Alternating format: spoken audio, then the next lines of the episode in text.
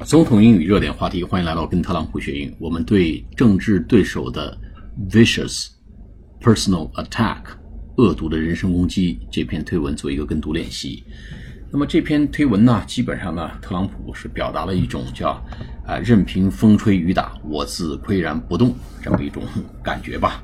啊，这里面呢有几个字跟词跟大家来分再回顾一下。No president in history，历史上没有哪位总统 has endured endured e n d u r e d has endured，已经忍受了啊，已经遭遇了 such 如此这般的 vicious personal attack，恶毒的人身攻击 vicious v i c i o u s。personal attack personal attack 就是人身攻击 ，by political opponents 被政治对手政治对手 political 政治的对手 o p p o n e n t 就是对手的意思，反对派哎，反对者、敌对者都是呃都叫 opponents。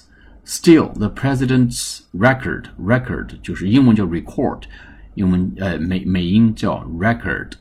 就是记录啊，总统的记录呢是无与伦比的，is unparalleled，u n p a r a l l e l e d，unparalleled，无与伦比的啊，不可同日而语的，就叫 unparalleled，就是即使我遭遇了政治对手如此这般的恶毒的人身攻击，我的这个总统的记录还是无与伦比的。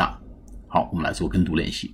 No president in history has endured such vicious personal attacks by political opponents. Still, the president's record is unparalleled.